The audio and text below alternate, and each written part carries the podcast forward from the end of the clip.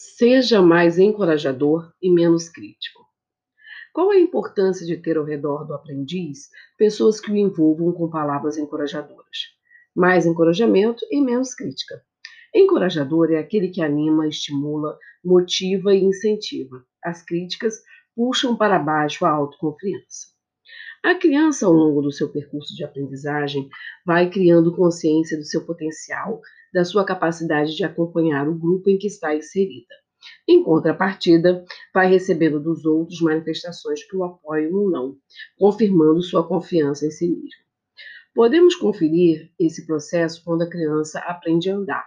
Primeiro, ela precisa de um apoio, de estímulos, do suporte dos pais que a motivam a levantar sempre que cai.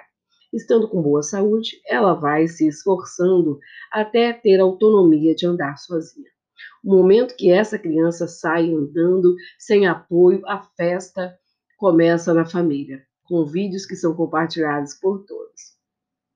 Quando recebe um desafio que não consegue realizar, ela se sente menos capaz. Se por várias vezes ela se depara com atividades com alto grau de dificuldade, vai somando um sentimento de dificuldade, vai somando um sentimento de incapacidade.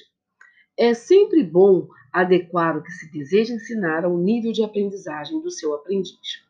Acreditar no seu potencial de aprender é muito importante para que o aluno permaneça motivado e se abra para as novas aprendizagens.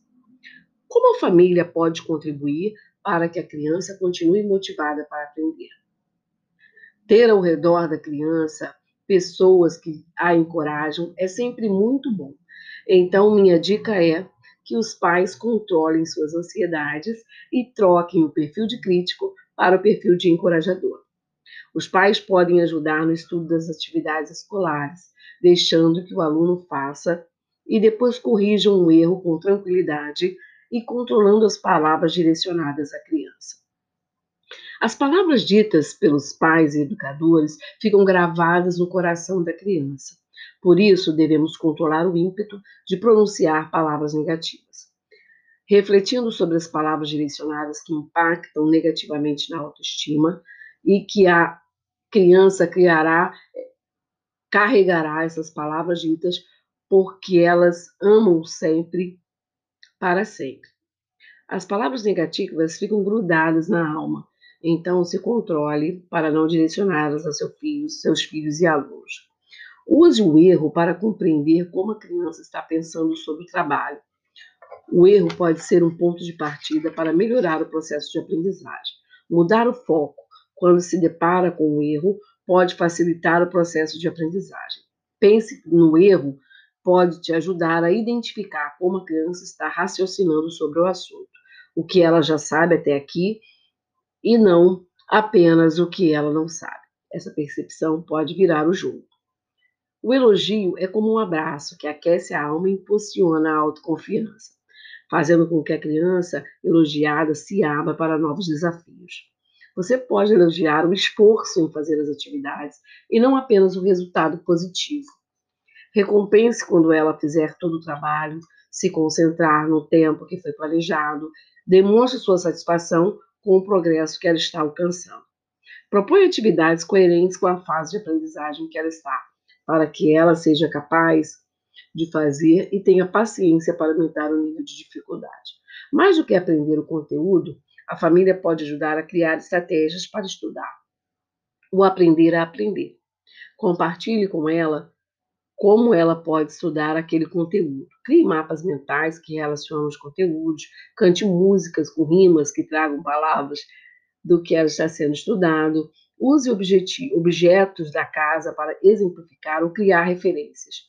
Com essas habilidades, a criança criará um repertório que levará para consolidar a aprendizagem de qualquer conteúdo ao longo da sua trajetória escolar e ainda poderá potencializar sua autoconfiança no estudo.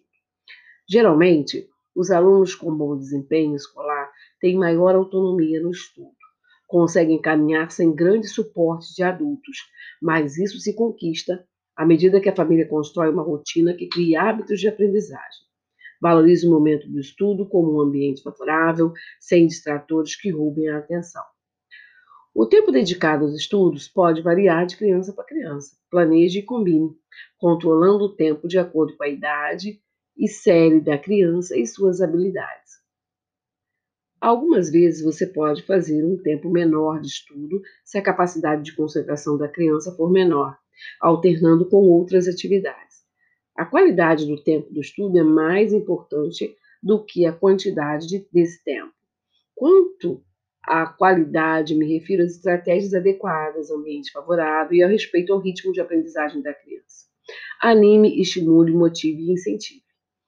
A família faz toda a diferença na, no sucesso do aluno no seu processo de aprendizagem.